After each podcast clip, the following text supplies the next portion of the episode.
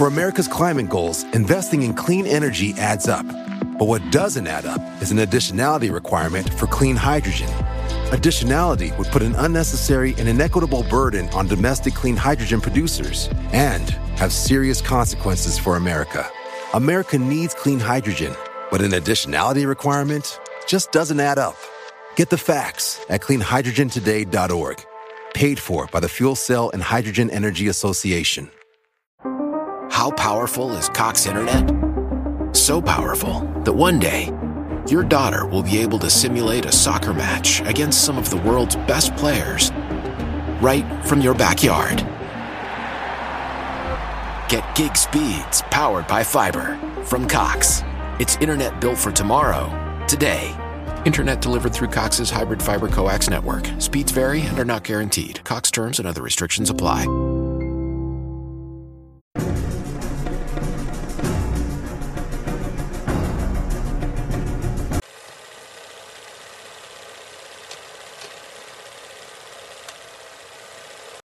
Hola, ¿qué tal amigos? Sean bienvenidos a un capítulo más de Podcast Extra Normal.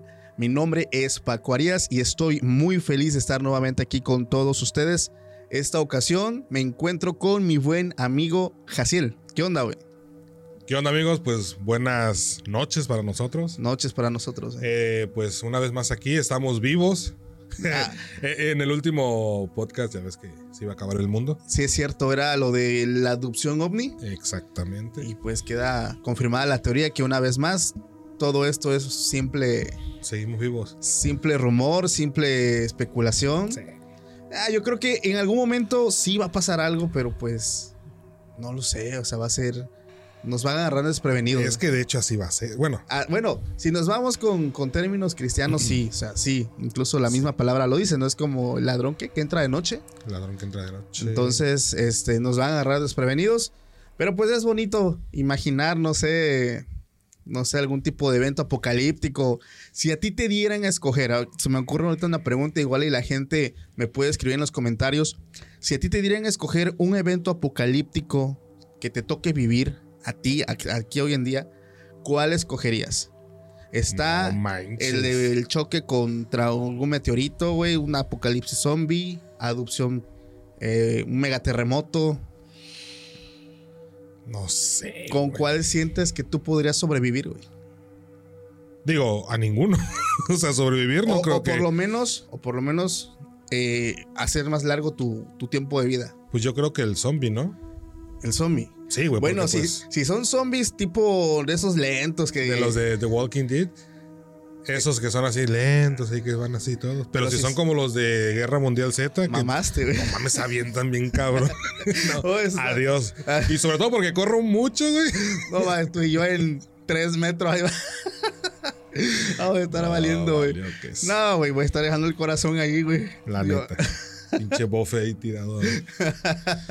Pero bueno, sería bonito también conocer pues sus puntos de vista aquí de la gente, porque hay mucha gente que es muy apasionada de eso, fíjate, no sé si es por las series, películas, pero les llama mucho la atención eh, el, el tema de los fines del mundo. güey. Me acuerdo que hace también un tiempo abarqué el tema de los jinetes del apocalipsis. Apocalipsis. Ese es uno de los libros, digo, pues ya todos los conocemos, pero pues eh, yo creo que es uno de los libros, a mi consideración, más eh, mal interpretados, porque se han interpretado de muchas formas, los han, no sé, visto de formas muy distintas y muy variantes, Sí. pero ah, su vida también estaría, no sé, cuando el ángel toque la primera trompeta. Eh, pero bueno, si, te, si nos vamos y tantito hacemos un paréntesis ahí, ¿a poco no las cosas que nos han descrito ya pasaron? La mayoría. La mayoría. Eh, yo creo que ya por lo menos un 90%, güey. Sí, de Sí, hecho. o sea, han pasado muchísimas cosas y me acuerdo que hay una parte donde dicen que se verán señales en los cielos, las cuales le estamos viendo. pero ¿te has puesto a pensar que esas señales sean, no sé, ovnis? Pues es que es de todo. Ya ves, la vez pasada hablamos de. eh, de estas imágenes que. ¿Cómo se llama? ¿Quiénes eran los que lanzaban así que eran como. Los del proyecto Blue Beam. Esas. Ya. Entonces, Pues quién sabe, o sea, puede, puede, puede que, no sé, o sea, es que señales en los cielos se puede interpretar de muchas formas. muchísimas. Muchísimas, pero pues eso ya lo dejamos a consideración de la gente. Es correcto. Fíjate, antes de que empecemos ya de lleno, quiero comentarle a la gente que no se vayan, que se queden hasta el final, porque traigo un relato que me envió un seguidor que es soldado. Eh, es uno de los relatos más, está un poquito extenso, tal vez vean que leo un poco. La verdad no quiero perderme en ningún detalle, pero es uno de los relatos eh, a su vida tremendos. Eh. Está, bueno, está bueno. Está muy buenos, están como, yo creo que está como cerca del calibre de las brujas de Chalma, güey. Machín. O sea, o la del Nahual que. eh, del sicario que. Ese estuvo, vato, esa, cada cosa que me dijeron, pero bueno, ya, lo dejamos después. No, ya, ya, ya. Pero bueno, quiero empezar con una historia, Jaciel. Este. Ah, bueno, antes que todo, viejo. Si es la primera vez que nos están mirando. Y te, igual para darte este, tus redes sociales, ¿cómo te pueden encontrar? Eh, me encuentran como Jaciel-CD, ahí en Instagram, y como Chiaqui es el negocio. El negocio de los chilaquiles. Chiaqui es brunch. Ya estás. Y bueno, fíjate que hace unos días también me llega un correo donde me ponen como título del correo, mi abuelo me seguía después de muerto. Eso, igual digo, son de los títulos que a veces creo que están exagerados, pero ya cuando lees la historia te das cuenta que, que no, que no está exagerado. Me iba a reír cuando lo dijiste, de hecho. Sí. Sí. Es que luego me ponen, no sé si es para llamar la atención, pero ya conforme te estás metiendo en la historia te das cuenta de que sí tiene que ver mucho el, el título con lo que me están diciendo. Ok. Ese seguidor me dice que me escribe el estado de Veracruz porque hace más o menos 10 años eh, su abuelo eh, falleció. Entonces su abuelo cayó en un tipo de depresión, empezó a tener lapsos donde él solo incluso, él me cuenta que se quería pues quitar la vida. Entonces eh, pues llegó el día en el que él fallece, pero por causas naturales. Y bueno, aquí en México se tiene la costumbre de que, en- no sé si en todos los lugares, en muchos pueblos, se, se practica esto de velar el cuerpo fallecido. Entonces, pues la gente va a acompañar a la familia, a estar ahí, eh, pues dando ese pésame, estando dando pues ese apoyo. Pero hay gente ya que a partir de las 10, 9 de la noche se empiezan a ir a sus casas y ya hay un punto de la madrugada donde nada más se quedan poquitos familiares a velar el cuerpo. Entonces se quedan platicando, se quedan ahí. Y este seguidor me dice que bueno, él tenía en ese entonces 12 años, que recuerda que ya iban a dar las 12 de la noche y pues la gente se empezó a ir pues del velorio porque pues muchos trabajaban y esto. Entonces se queda eh, solo, se quedan solos y mm, ya eran como las dos y media de la madrugada, por así decirlo. Y él dice que estaba en el asiento y ya se estaba como que cabeceando, se estaba dando mucho sueño. Y hay un punto donde él no recuerda si fue un sueño o realmente lo vio. Em, él solamente recuerda que al lado de él lo logró ver así una silueta por la parte de aquí de la esquina del ojo. Y ve una silueta y él voltea. Y al voltear ve a su abuelo. Dice, era mi abuelo, pero lo veo eh, de una forma muy, pues, muy aterradora porque estaba muy san- ensangretado del, del rostro, de la cara, de aquí de, de la ropa, no tenía ojos. En ese momento, pues, doy un brinco y ya no lo vi. O sea, madre. No, no sabe si fue hasta cierto punto real lo que vio o fue producto de que ya se estaba quedando dormido. Entonces, para esto él se queda dormido, no aguantó, ahora sí que la noche en vela. Y hasta el día siguiente que le toca que velen, que perdón, que vayan a enterrar al abuelo, este, pues pasa, se despierta él y recuerda eso que, que vio. Pero pues como ya, ya pasó un- unas horas, pues dijo, no, pues eso fue un sueño. O sea, fue un sueño a lo mejor por lo que estamos pasando y así lo dejó. El caso es que pasan las horas, van y entierran al abuelo y ve que su papá se quedó hablando con el sacerdote que estaba ahí y le empezó a decir que necesitaba que fueran a su casa a bendecir su casa porque habían visto algo. Él le escucha y le dice, oye pa, ¿qué fue lo que viste? Y el papá no le quería decir, sino que le empieza otra vez, oye pa, ya en serio, ¿qué viste? ¿Por qué va a ir el, el- el padre a, a- a bendecir? bendecir. ¿Pero por qué? Y ya quieras o no, el papá se vio obligado y ya fue que le dijo, For America's climate goals, investing in clean energy adds up. But what doesn't add up is an additionality requirement for clean hydrogen. Additionality would put an unnecessary and inequitable burden on domestic clean hydrogen producers and have serious consequences for America. America needs clean hydrogen, but an additionality requirement just doesn't add up. Get the facts at cleanhydrogentoday.org. Paid for by the Fuel Cell and Hydrogen Energy Association. How powerful is Cox Internet? So powerful that one day, your daughter will be able to simulate a soccer match against some of the world's best players right from your backyard. Get gig speeds powered by fiber from Cox. It's internet built for tomorrow, today. Internet delivered through Cox's hybrid fiber coax network. Speeds vary and are not guaranteed. Cox terms and other restrictions apply. ¿Sabes qué? No te queríamos decir esto, pensamos que no te habías dado cuenta. Pero anoche, en la madrugada, estábamos tu mamá, tus tíos y yo sentados en la mesa. Tú estabas allá cerca del cuerpo en la sala, estabas en el asiento y vimos a tu abuelo, lo vimos parado frente a ti. Lo vimos todos los que estábamos en la mesa. En ese momento vimos cómo él camina de una esquina a la otra, se acerca donde estabas tú y ahí se desvaneció. Nos asomamos al, al ataúd y ahí estaba su cuerpo, o sea, pero lo vimos y se lo describió tal cual como él lo había visto. Entonces ellos piensan que pudo haber sido un mal aire, que pudo haber sido algo, pues ya hablando en términos paranormales, y es por eso que al momento de que estaban con el sacerdote piden pues que vayan a bendecir la casa, pues para echar o reprender cualquier cosa que se pudo haber alojado en su casa. güey. Pero sí está, digo, la verdad sí tiene mucho que ver la historia con el título de, del correo. Entonces sí se me hizo que está a la vida. Definitivamente no es el abuelo, güey. No, obviamente no, son un espíritu. Es algún es- espíritu, güey. Yo creo que aprovechan la ocasión, ¿no crees? Sí, de hecho, eh, me estaba acordando ahorita, eh, fue un, una- eh, un, un amigo, perdón, eh, el cual me decía que una vez en su, en el funeral también creo que fue su abuelo, su tío, este, la foto que tenían ellos ahí, en, ya ves que se, se acostumbra a tener una foto de retrato de la persona. Sí. Eh, por lo general siempre es como que el busto, ¿no? Todo el rostro. Que aparecía, eh, pues, la persona seria, o sea, el rostro serio. Y supuestamente esta persona falleció esperando a su hijo que venía del, del otro lado de- del país. Y, este, y el hijo, pues, no llegó. El chiste es que cuando ya lo estaban velando, llega el hijo. Ya no lo vio con vida. Ya no lo vio con vida, pero pues llegó cuando, cuando estaban todavía velándolo. Sí. Y pues ahora sí que de la noche a la mañana se dan cuenta que ahora la foto ya tenía como que una ligera sonrisa. La, Y foto. La foto. Y, y la compara con. Ahora sí que cuando tomó la primera, una de las primeras fotos, con la otra y se ve claramente.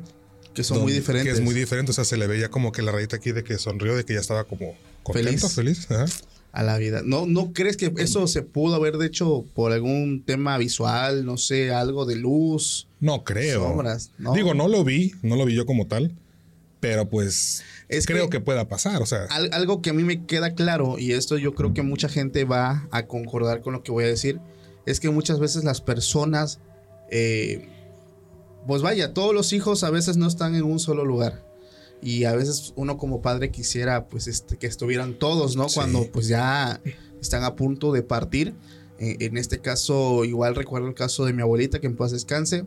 Eh, hubo, hubo tíos que pues no llegaron al, al momento.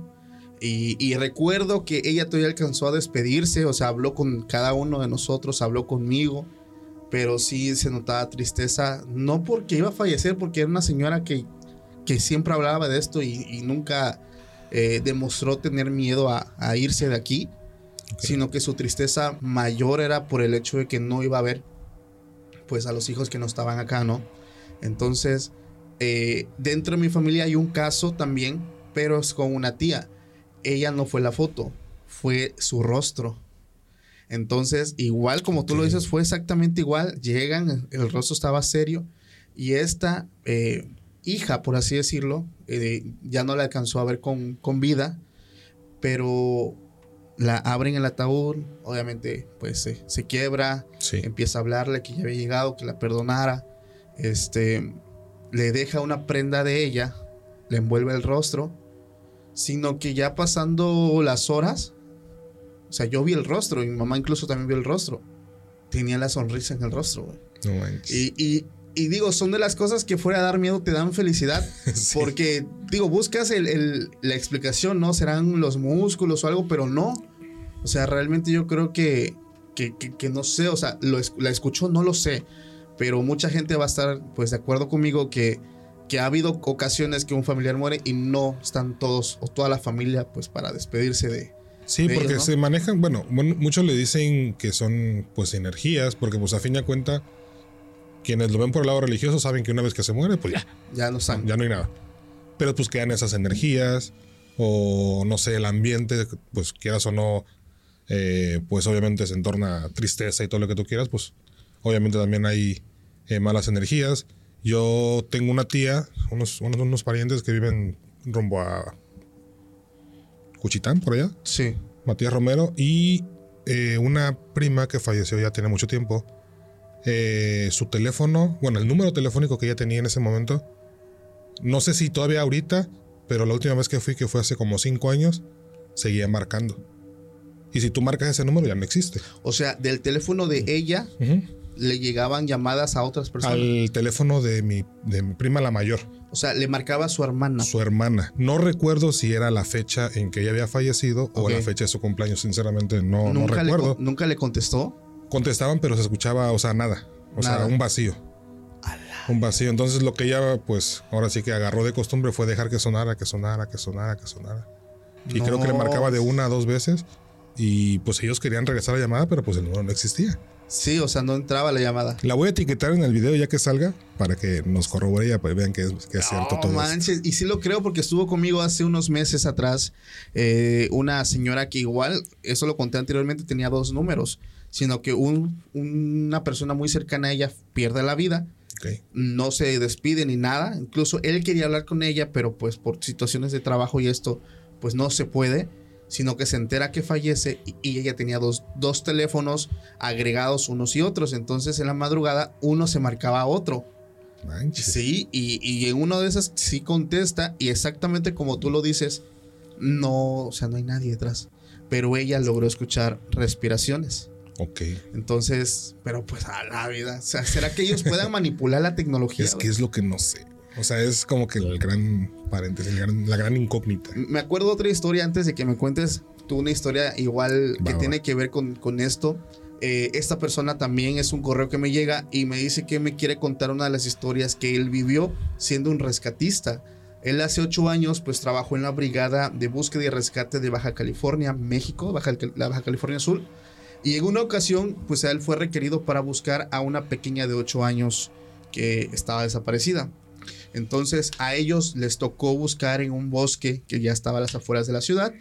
Y pues ellos empiezan a rodear la zona, se empiezan a dividir por fracciones, van como por pelotones. Y hay un punto donde a él le toca ir en el centro del bosque con cuatro personas más. Entonces él se adelanta, dice que ya eran como las una, dos de la mañana. Y en un momento a otro empezó a escuchar a una niña que empezó a gritar, auxilio, aquí estoy, ayuda. Y él dijo, pues ya la hice, la niña está bien, ya la encontramos. Y él se fue guiando por el sonido y caminaba unos metros y el sonido cae, se movía del lugar y no, pues estamos por acá, ayuda, ayuda. Entonces él por radio empezó a decirle a todos sus demás compañeros, hey, hey, eh, ya la escuché, está el hemisferio norte de este lado, pues, Sí. o sea, le dieron como que las coordenadas y todos empiezan a mover en chinga pues para allá. Y ya estaba, ya se escuchaba más cerca, hey, estamos por aquí, aquí, aquí. Y él iba pues entusiasmadísimo, ¿no? Pues ya la, ya la hicimos, ya, la niña está bien. Paco dice, cuando llegamos sí encontramos a la niña, pero no como hubiéramos querido. Ya la niña no presentaba signos vitales y las personas que iban con ellos determinaron que el cuerpo ya tenía 48 horas de haber perdido la vida. A la bestia. Entonces, eh, él nos explica, porque al principio él escuchó la voz de ella, sino que después fueron por lo menos tres, cuatro compañeros que la escucharon y nos explican cómo es que, o sea, ella misma los guió a su propio cuerpo. Entonces está. Bueno, eso. está interesante porque ya van varios relatos que he leído así, donde ocupan la tecnología, ocupan WhatsApp, ocupan llamadas para que los encuentren, güey. No manches. A su vida esos. Yo sí me zurro, güey. No, pues es que no manches. O sea, imagínate. no, no sé, o sea, el hecho de querer ser encontrados y que el cuerpo pues no se quede abandonado, no sé, o sea, sino que esté ya con sus papás, que por lo menos sus papás tengan la tranquilidad de saber que ya no está, sino es, yo creo que es peor estar con la incertidumbre de que si está o no está viva, y si está viva, ¿cómo estará? Y yo creo que es duro, pero encuentran más la paz en el saber que pues ya la niña pues ya está descansando, ¿no crees? Pero imagínate entonces qué es. ¿Ahí qué es? Es que por eso, o sea, esa es la pregunta que viene detrás de todo eso, o sea. ¿Qué hay detrás de la muerte? O sea, ¿qué es en cuanto a tu ideología? O sea, lo que uno cree es que. Ah, mira, yo he logrado más o menos como querer. A veces me pongo a filosofar, güey. Y, esto me ha ayudado mucho el hablar con, gente que, es medium, que son personas que entienden un poco más y, profundizan mucho en esos temas. Que hay personas que después de muertas no asimilan que están, que están muertas. Entonces se quedan aprensivos a casas, a lugares, a terrenos, y ahí donde encontramos los famosos eh, lugares malditos, casas embrujadas. Pero me decían ellos, porque yo le dije, ok, pero pues puede pasar el tiempo y tienen que entender que no están con vida. Me dice, es que el tiempo, tu tiempo, o sea, el tiempo es relativo. El tiempo que tú conoces es muy diferente al tiempo de ellos. Para ti pudieron haber pasado 100 años, pero para él... Eso sí. Es un, un, un lapso muy corto. Entonces es por eso que ellos no asimilan que no están aquí en este plan, porque el tiempo para ellos es muy diferente. Entonces, me imagino que así como hay personas que no lo asimilan, hay personas que a lo mejor sí lo pueden asimilar y, de alguna u otra forma saben lo que está sucediendo y como que buscan la forma de comunicarse para poder encontrar sus cuerpos. Digo, es como que hasta ahorita, al día de hoy, es como yo lo estoy entendiendo yo sé que esta perspectiva va a ir cambiando. De hecho, mi, pensar ha ido, ha ido cambiando desde que empecé el proyecto, desde el capítulo 1, que me he estado pues teniendo conversaciones con diferentes tipos de personas. Ha ido moldeándose mi forma de pensar, de ver la muerte, güey. Tú tienes miedo a morirte. Pues como sé que es algo que va a llegar, no le tomo así como que mucha importancia.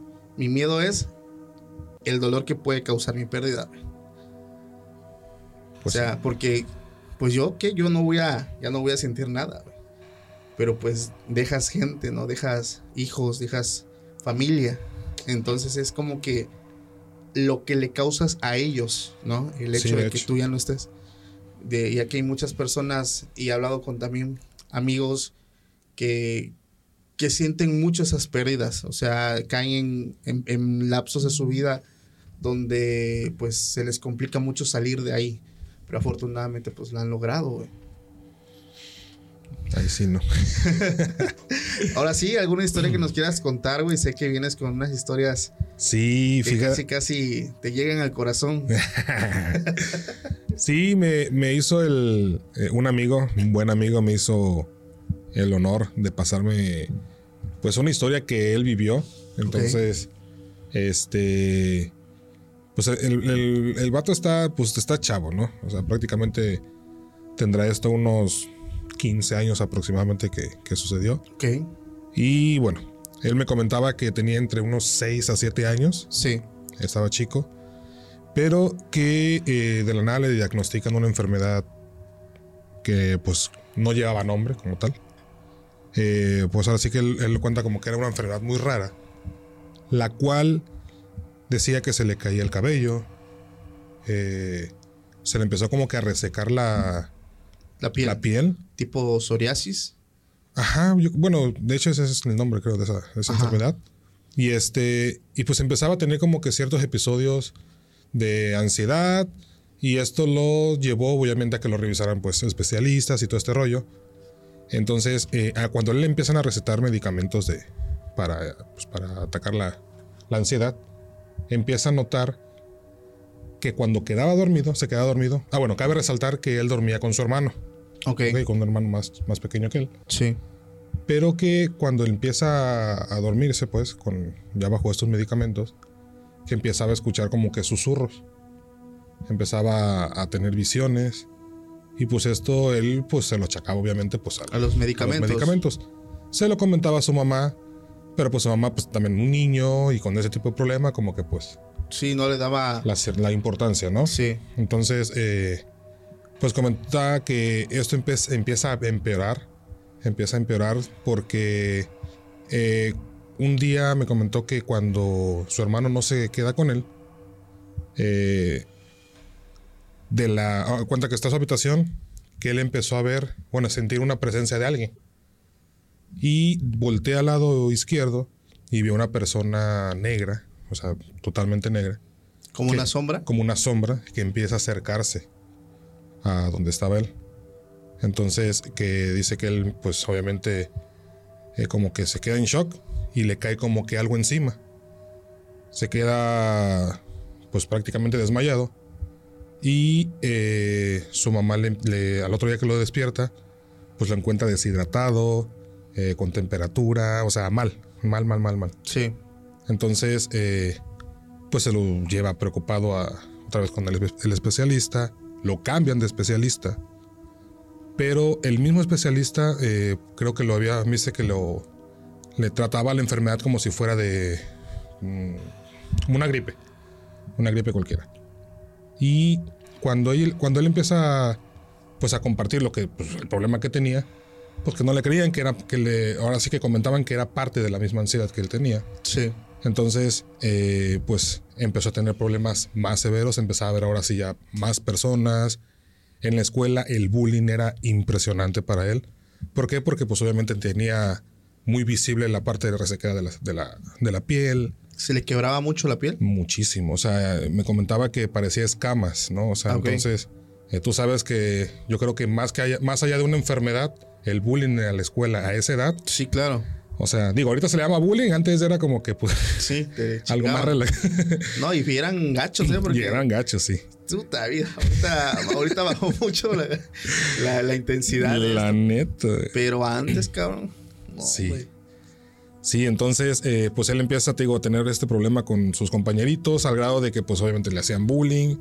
Eh, entonces, eh, una persona le recomienda a su mamá que, pues, eh, pues le pusiera un, un gorrito, porque, pues, creo que en la parte de enfrente es donde más se le veía eh, La la, resequedad. Y dice que, pues, un día iban caminando por, pues, por X lugar, donde había un mercadito. Y ellos empiezan a caminar, a caminar, a caminar, buscando un gorrito para, pues, para el niño. Su mamá con la intención de que él eligiera el gorrito, pues para que se lo pusiera, ¿no? Y, Sí. y no se lo quitara.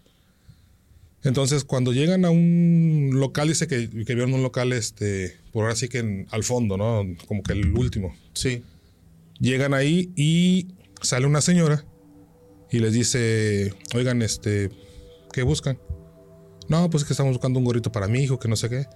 Entonces, pues que él vio uno que era como tipo de los, amigo de Snoopy, creo, algo Sí. así. Y este, que sale la señora, se lo entrega, pero a la vez salen varias personas a su alrededor y que dice que los rodean a él Y a su mamá. y a su mamá y que lo rodean y le dice señora el problema de su hijo eh, pues va a ser sanado quiero que sepa que usted no está sola y que empezaron como que a una, una oración entre ellos no o sea eh, al grado de que pues el niño pues abraza a su mamá eh, comenta que pues se queda dormido al otro día pues prácticamente amanece sano Limpio. limpio, limpio en su totalidad. Y eh, pues obviamente pues su mamá pues sorprendida, porque pues obviamente de la noche a la mañana su hijo sanó, obviamente radical, ¿no? radical, obviamente no se lo achacaba al medicamento. Claro. Eh, pues obviamente en forma de agradecimiento, pues dice, ¿sabes qué? Pues, pues vamos a agradecer a esta señora, ¿no? Porque pues, Sí. pues sí nos dio, nos ayudó. Entonces, cuando ellos regresan a, a este local, lo empiezan a, a- empiezan a avanzar y justamente donde estaba ese local era un terreno baldío. No había local. No había nada de local.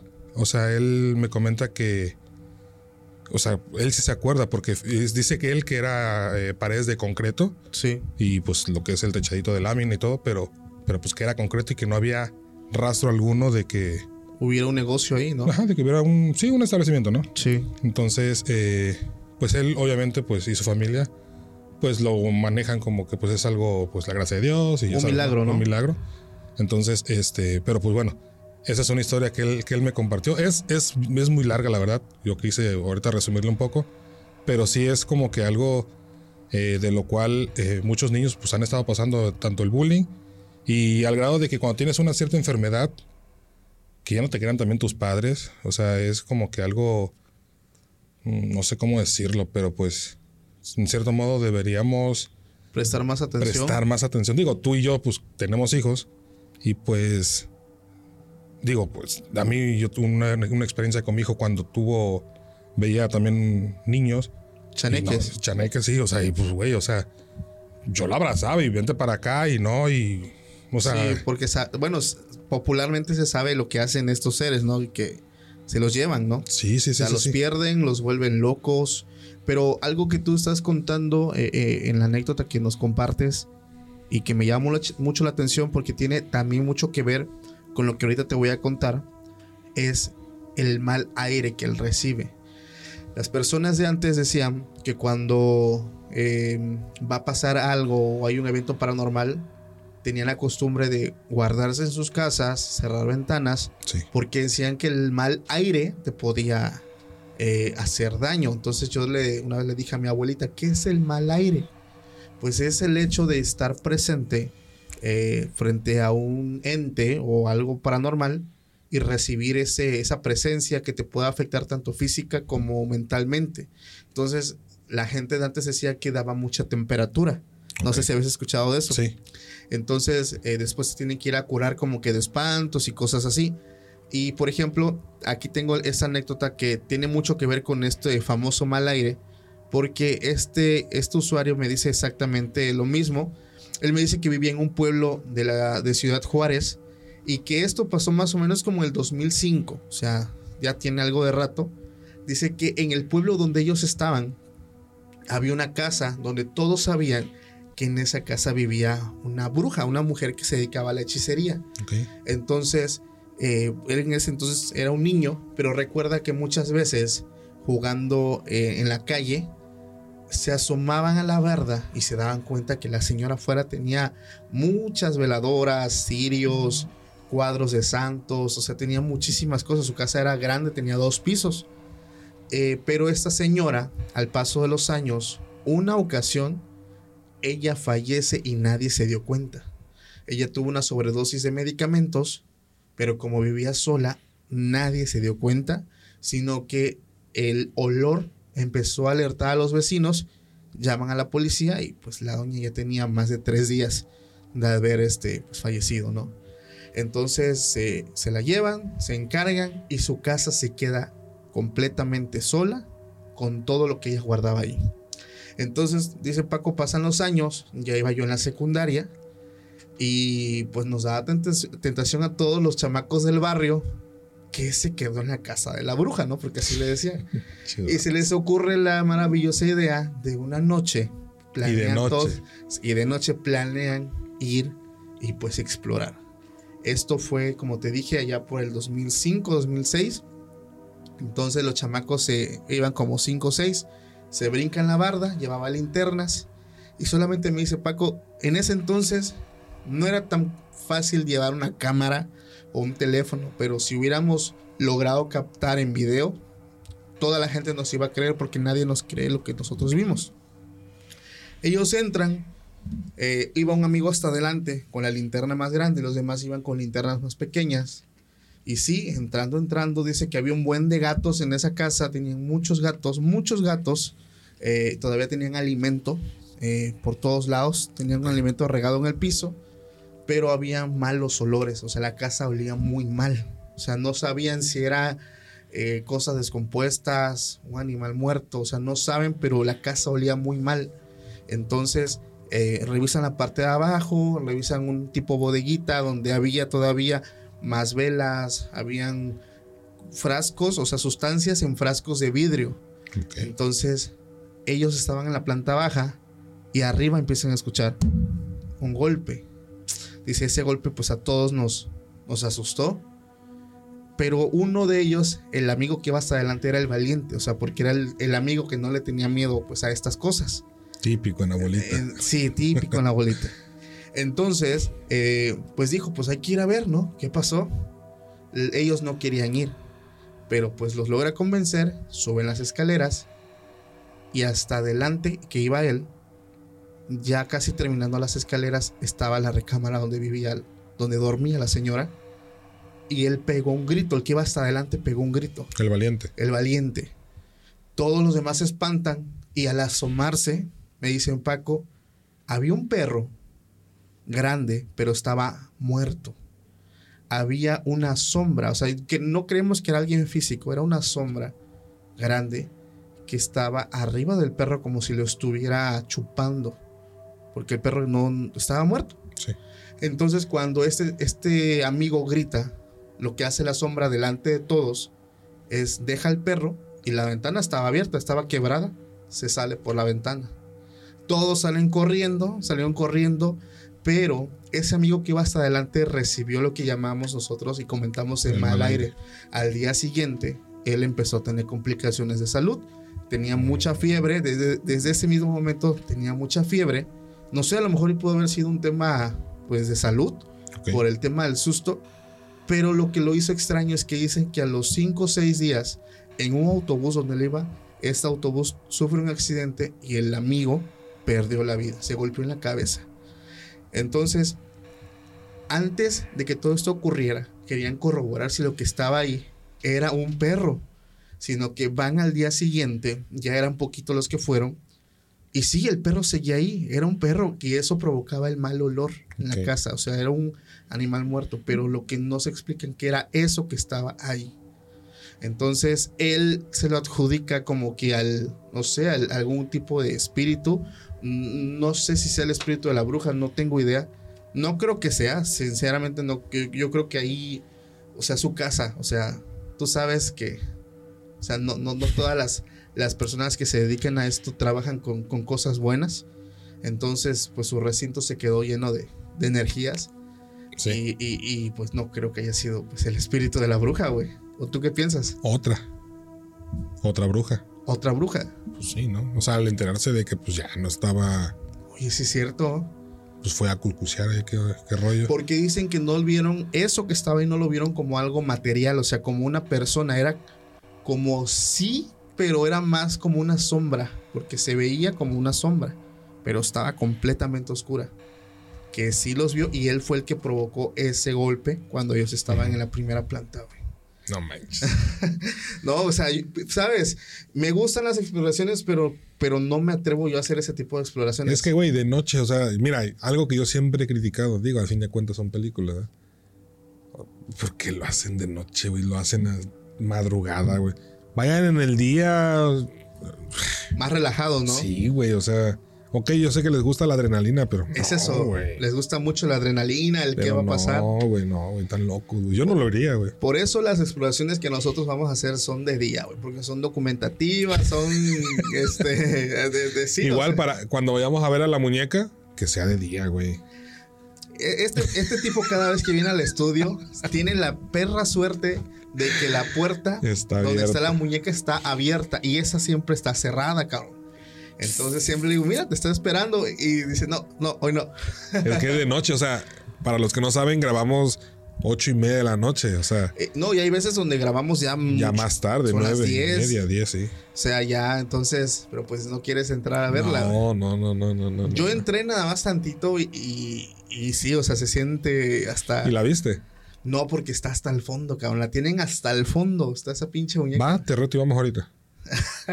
Viene, viene tu invitado, güey. Ah, de no. Pero sí, si no, sí, sí, vamos a ver qué, qué encontramos. Ahorita le digo a una persona que me acompañe. Yo por qué, dice, pero bueno. Güey, ¿alguna otra historia que nos quieras contar antes de que yo me chute el Oye, relato? fíjate que sí, in- investigué bien lo de. No sé si te acuerdas que en el anterior eh, episodio eh, te comenté sobre la mujer de la carretera de Oaxaca. Sí. Pues es real, ¿no? O sea, eh, ahora sí que dijera que el igual. El amigo de mi amigo trabajaba. Bueno, trabajan en una financiera, ¿no? Sí. muy famosilla de aquí, bueno, a nivel nacional.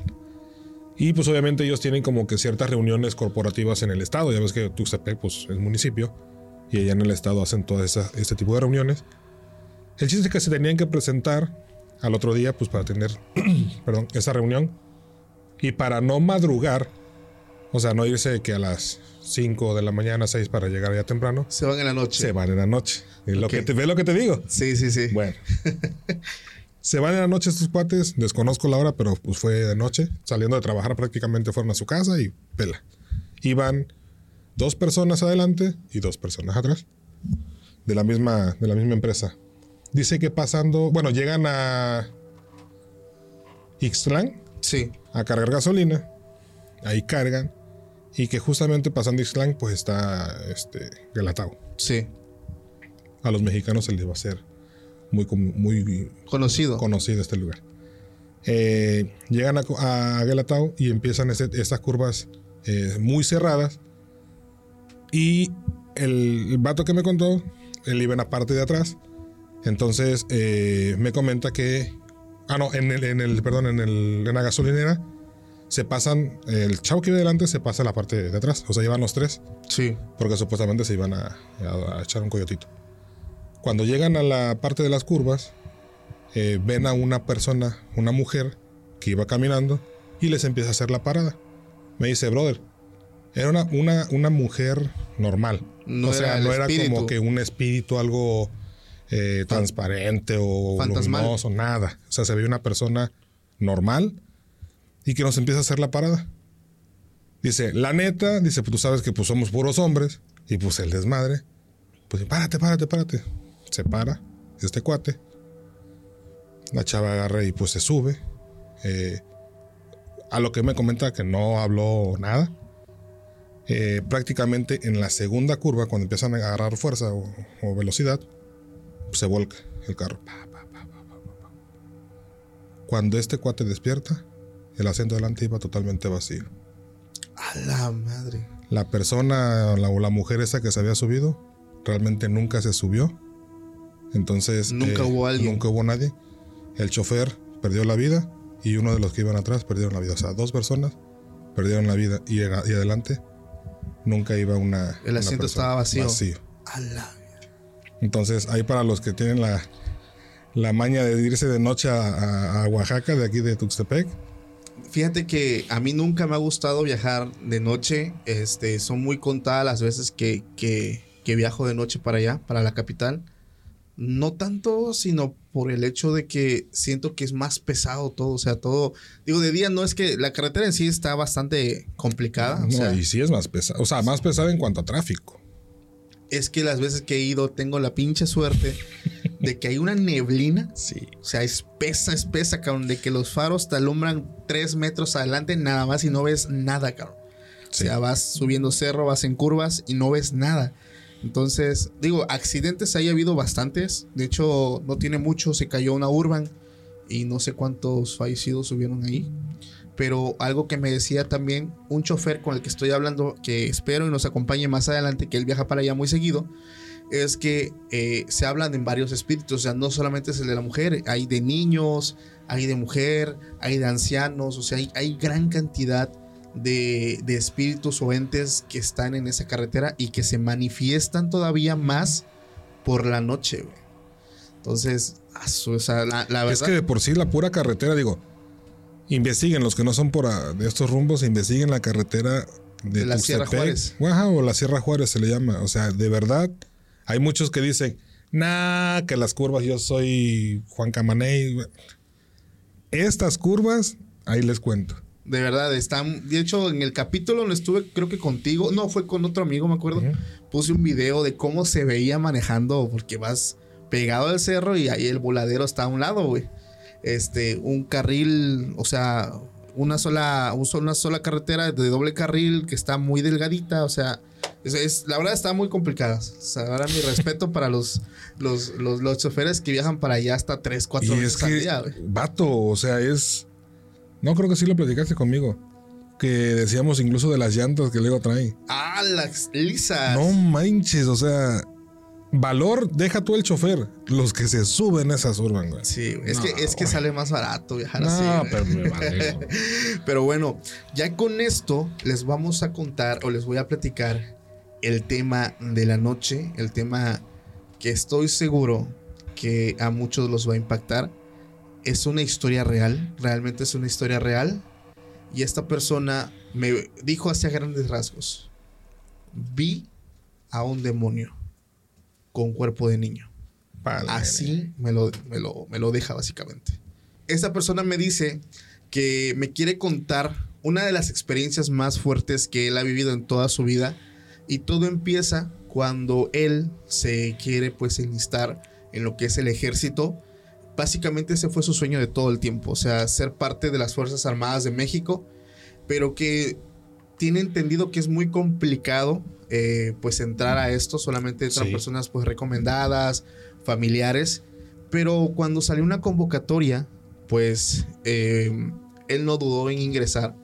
Afortunadamente él queda pero su novia, porque digamos que su mujer, porque no estaban casados, pero ya vivían juntos, este, pues no, no le latió la idea, pero pues a final de cuentas entendió que era su sueño, decide apoyarlo y él le hace la promesa que al regresar de su misión se iban a casar. Entonces em, pasa el tiempo y él se, se enlista pues a este ejército, no está muy contento. Lo mandan a un pueblito en la parte alta de Guerrero, eh, dice que él estuvo pues unos pocos días ahí, cuando de buenas a primeras le avisan que su pareja eh, estaba teniendo problemas de salud muy fuertes. Entonces pues él se siente mal porque le dijeron que de hecho estaba muy grave, que no sé qué detalle tuvo con un alimento, pero un virus se le fue a la sangre. Entonces él tenía mucho miedo pedir su, ¿cómo te puedo decir? Permiso, porque era de nuevo ingreso y él sabía que si alguien se iba, pues ya se salió y ya perdió el trabajo. Adiós. Entonces, pues él afortunadamente tuvo una buena relación con su comandante y sí, le dan el, permiso, por así, decir, por así decirlo.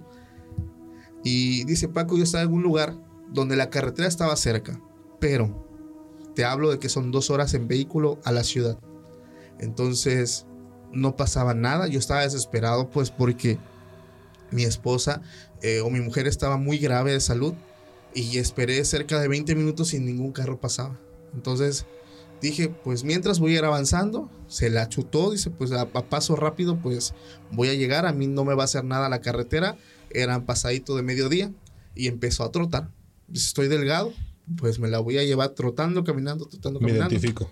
Entonces se avienta el tipo y dice, ya pasó como hora y media que iba pues entre que trotando y caminando, cuando pues se le acaba el agua. O sea, yo no llevé tantas cosas porque dice que no quería ir tan cargado, pero pues él siguió su camino. Pasa otra hora y media más, pero le empiezan a dar ganas de ir al baño, o sea, de, ir a orinar. Dice que él se mete carretera adentro, se desvía un poco, pero a lo lejos ve que había una laguna. Digo, puta, pues ya la hice, o sea, ya hay agua.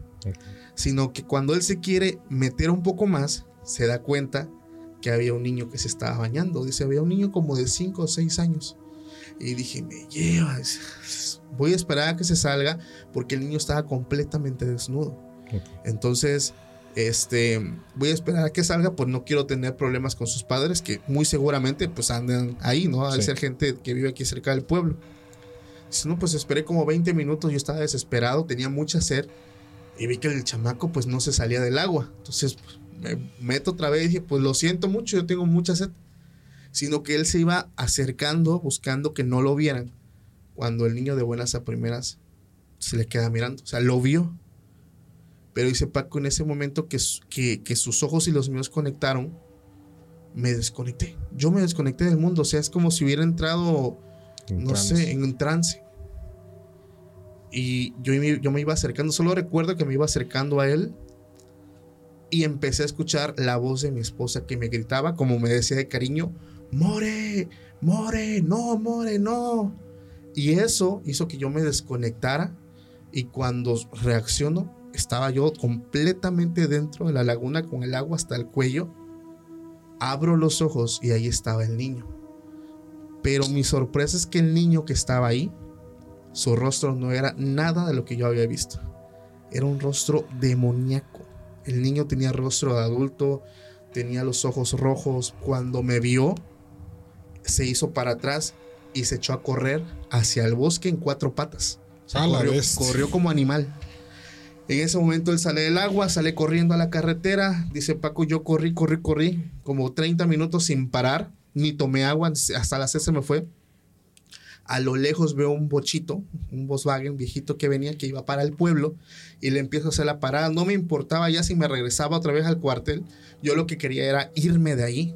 Entonces, eh, una- era una pareja de adultos mayores que me cuestionaron muchísimo para subirme. Me identifiqué con ellos, les mostré mi identificación, mi, no sé cómo se le llama esa identificación de militar también. Sí, como un carnet. ¿no? Ándale, algo así. El caso es que me suben y dice, muchacho, ¿por qué vienes mojado del cuerpo? Dice, yo no sabía si contarles o no, porque, o sea, lo que vi no cualquiera me lo iba a claro, creer. claro, claro. Entonces yo únicamente le dije que me agarró la lluvia. Entonces dice que pasa el, el ratito y pasan por el tramo donde estaba la laguna. Y el Señor dice, por favor no miren a la izquierda, porque ahí es donde está el demonio. Él se sacó de onda dice, ¿me puedes platicar más? Pues te diré muchacho, dice, esta carretera es conocida porque las personas que la transcurren que no conocen se topan a un niño y este niño eventualmente o los pierde, encuentran a la gente luego en otros pueblos, pero los encuentran locos. Ya, o sea, se sabe que como que, no sé, o sea, te, te- te se queda tu alma o algo, una parte de ti que tú ya quedas como un cascarón, o sea, no, no, ya no quedas bien. En ese momento me desplayé, le conté todo al Señor. La señora y él solamente se miraban entre ellos y lo único que me dijeron es, muchacho, un ángel te salvó. Porque en ese momento nadie, nadie sale, o sea, Sí, no se había sabido de que alguien hubiera. Sí, nadie. Entonces tú tuviste mucha suerte, dice un ángel, te, te sacó de ahí. Y él llegando al cuartel otra vez, pues todos se sacan de onda al verlo llegar, ¿no? Y él pide pues un teléfono para hablar con la familia. Habla y se entera que su mujer, su, su, su novia, Su novia. pues ya había fallecido. Justamente haciendo cuentas, cuando él tuvo ese encuentro con ese ser, ella estaba recién muerta. Entonces, dice Paco, lo que me dijo el Señor es cierto. Un ángel me salvó y ese ángel era ella Cuando la habló. cuando me habló. Ella buscó la forma de que de sacarme y lo hizo y se lo agradezco. Dice, me quebré, pero le di las gracias porque ella fue la que logró que yo me saliera de ahí. Si no, no sé qué hubiera pasado. No manches. Eso pasó y, y así como esa historia, hay muchísimas historias de soldados, de personas que cuando están en pueblos, en misiones, viven muchísimas cosas paranormales. Tengo todavía un par de historias que las voy a dejar pendientes para, para otro capítulo. Pero te dije que, que esa historia iba a estar con, con todo, ¿ah? No manches. No, güey, yo. No, no, no, no. ¿Te hubieras aventado el tramo caminando? Sí, o sea, Yo cam- creo- yo sí. caminando sí. Bueno, bueno, es que él, pues la Él condición. trató, ¿no? Pero pues a fin de cuentas, digo, pues sí lo puedes hacer por una emergencia de ese tipo. Claro. Pero. No, güey, yo cuando así me haya despertado o quien me haya despertado y yo vea al chamaco en cuatro patas caminando, ahí me muero. No, es que le- la impresión, ¿no? Pero, sí, pues. O sea, bueno, él perdió la sed, toda la sed que tenía, o sea, se, se fue y él empezó a correr casi No. 30 minutos, o sea, desesperado, porque ya en ese momento no era la presión, o sea, eran muchas cosas, la presión de su, de su novia, la presión de lo que vio, la hora, dice que ya cuando él salió a la carretera a correr, ya era la, ya estaba atardeciendo. O sea, Sí, cuánto tiempo estuvo él en ese, en ese lapso y no llegó al pueblo. O sea, tuvo otra vez que regresar al cuartel. No, Pero pues historias así voy a estar trayéndole más adelante a la, toda la, la audiencia y aprovecho también para decirles si aún no estás suscrito pues suscríbete al canal para que sigas disfrutando aquí de, de estas historias que sí o no están muy buenas. Buenísimas. ¿Alguna- Buenísimas. ¿Alguna con la que te quieras despedir? No, ya, ya. Ya con eso. No, ya, porque voy a ver a la muñeca ahorita. Ah, la vida, Jaciel. No, Conste, no, eh, la, la vas a ver. Nah. Pues bueno amigos, esto fue todo por el capítulo de hoy. Le doy las gracias a todos los que se quedaron. La verdad es que historias de tanto de soldados como de choferes son, se me hacen muy, muy fascinantes, güey. Y hay muchas. Hay demasiadas, cabrón. Sí. Entonces, a toda la audiencia, los invito a que nos sigan tanto en Spotify como en, en YouTube, en Facebook también ya estamos ahí muy activos. Y antes de irnos, recuerdan nuestras redes sociales. Claro que sí, estamos como Jaciel-CD en Instagram y como Chiaquillas Brunch en igual todas las redes sociales. Pues ya estás, Casiel, muchísimas gracias. Gracias Paco, gracias, gracias por la invitación. Y nos vemos próximamente en un nuevo video. Pásenla bonito. Hasta la próxima. Bye. For America's climate goals, investing in clean energy adds up. But what doesn't add up is an additionality requirement for clean hydrogen. Additionality would put an unnecessary and inequitable burden on domestic clean hydrogen producers and have serious consequences for America. America needs clean hydrogen, but an additionality requirement just doesn't add up. Get the facts at cleanhydrogentoday.org. Paid for by the Fuel Cell and Hydrogen Energy Association. Why? Why? If you have T-Mobile 5G home internet, you might be hearing this Why? a lot. Why? Every time your internet slows down during the busiest hours. Why? Why? Because your network gives priority to cell phone users. Why? Good question. Why not switch to Cox Internet with two times faster download speeds than T-Mobile 5G home internet during peak hours? Okay. Stop the whys and visit cox.com slash 5G home for details. T-Mobile prioritizes certain T-Mobile phone users over home internet users during times of congestion.